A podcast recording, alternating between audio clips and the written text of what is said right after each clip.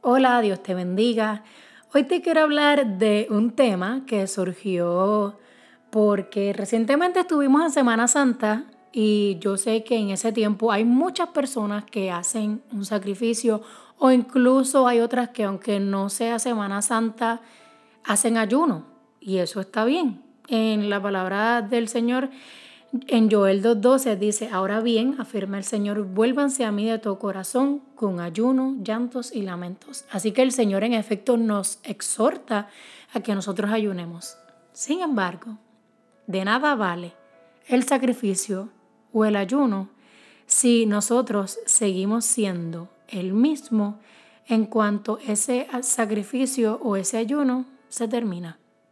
De nada vale que sacrifiques lo más que te gusta, ya sean cosas que haces, comidas, eh, compras, de nada vale si sigues siendo la misma persona y sobre todo, de nada vale si no obedeces, porque el obedecer a Dios es mejor que los sacrificios. En 1 Samuel 15, 22, Samuel dijo, se complace Jehová tanto en los sacrificios como en que se obedezca sus palabras. Ciertamente el obedecer es mejor que los sacrificios. Así que aquí de primera instancia Samuel está diciendo, no importan tus sacrificios si no obedeces. O sea, de nada valen los sacrificios si no estás en obediencia a Dios.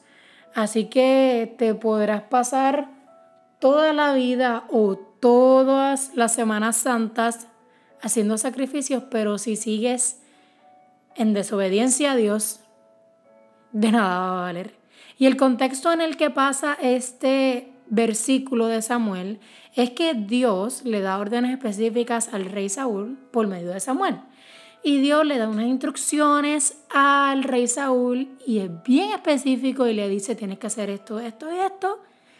Y Saúl va y no obedece completamente lo que Dios le dijo. Dios fue bien claro en las cosas que tenía que hacer y Saúl hizo algunas, pero no todas. Y entonces claramente a Dios no le agradó la desobediencia de Saúl y él decidió desecharlo y quitarlo del reinado, porque Saúl aparte de desobediente, pues como quien dice, se había sobrepasado a la autoridad y a las órdenes que Dios le había dado, y no solamente una vez, sino varias veces. Entonces, cuando Samuel va a donde Saúl y le pregunta qué había hecho, pues según Saúl, él había hecho todas las cosas que Dios le había dicho, pero claramente no las había hecho así. Y Samuel le recuerda y le dice, eh, bueno, realmente no hiciste específicamente todo lo que Dios te dijo. Y Saúl entonces se defiende y dice, bueno, es cierto, no hice todo, pero fue para que el pueblo perdonara y que nosotros pudiésemos hacer sacrificios y ofrendas a Dios. Él se trató de justificar, como que, bueno, es cierto, no se acabó con todo el ganado, con lo mejor del ganado, pero era porque nosotros se lo íbamos a ofrecer a Dios. Y ahí entonces Samuel le dice, se complace Jehová tanto en el sacrificio que en obedecer su palabra. Ciertamente el obedecer es mejor que los sacrificios. Así que después de esto, después que Samuel le dice eso, claramente Saúl dice, bueno, es cierto. O sea, ya no me puedo justificar más porque sí es cierto reconozco que pequé contra Dios y fue por temor al pueblo y por querer agradar a la gente. Y por querer hacer eso, menospreció el mandato de Dios. Y pues entonces Dios lo quitó de su, de su reinado. Y eso además nos puede enseñar que Dios puede tener propósitos con nosotros, pero nosotros tenemos que obedecer. Y este ejemplo de Saúl me recuerda que nosotros debemos procurar obedecer a Dios en sus mandatos, porque de nada vale vivir en constante sacrificio y ofrendas si uno vive en constante desobediencia. Al contrario, es mejor obedecer y luego entonces presentar agradables sacrificios a Dios, sean cuales sean. Y Dios no se deleita en la obediencia. Claramente, de eso no hay duda. Porque es que la desobediencia demuestra que nosotros tenemos el temor puesto en el lugar equivocado, como le pasó a Saúl. Él por temor al pueblo no hizo todo lo que tenía que hacer. Saúl le tuvo temor al pueblo en vez de a Dios. Él tuvo más temor a las consecuencias humanas de la desobediencia que a las consecuencias de Dios, del pecado. Además, la desobediencia demuestra que nuestro deleite está puesto en el lugar equivocado. Porque en efecto Saúl trató de persuadir a Samuel de que fue una intención noble la que lo llevó a desobedecer a, Dios, eh, pero realmente esas no fueron las instrucciones de Dios. Así que por más que a veces uno, nosotros mismos también somos como Saúl, que a veces tratamos de justificar, no, Señor, lo que pasó es que tal cosa. Y pueden, puede, ser con, con, muchas cosas, pueden ser con órdenes específicas, pueden ser porque a veces nosotros, ay, pues yo mentí, pero yo no lo hice con mala intención, entonces nos comenzamos a justificar y realmente no estamos obedeciendo a Dios. Y eso es lo más importante. Así que eso, esto es una o la otra. Obedeciste sí o no. Aquí no hay, pues, tú sabes, más o menos. No, no, no. Además de que también la desobediencia demuestra que nosotros pusimos alabanza en el lugar equivocado. Y esto se ve cuando Saúl, él derrota a los que Dios les mandó. Lo primero que él hizo fue levantar un monumento para sí mismo. Así que por lo visto, Saúl estaba más interesado en alabarse a sí mismo que en alabar a Dios a través de la obediencia a su palabra. Él colocó mal la alabanza de Dios hacia sí mismo. Si él quería honor, si Saúl quería honor, debía de haber estado satisfecho con el simple hecho de que el honor era para Dios y que ya Dios le había dado un honor a él. Pero eso no estaba suficiente, no era, o sea, Samuel no estaba conforme con eso. También la desobediencia de la palabra de Dios pone nuestra propia sabiduría en lugar de Dios. Que obviamente Dios es la única fuente confiable de sabiduría, nuestra propia prudencia, o sea, nada que ver. El mismo Señor, o sea, la palabra del Señor lo dice, no nos podemos confiar en nuestra propia prudencia.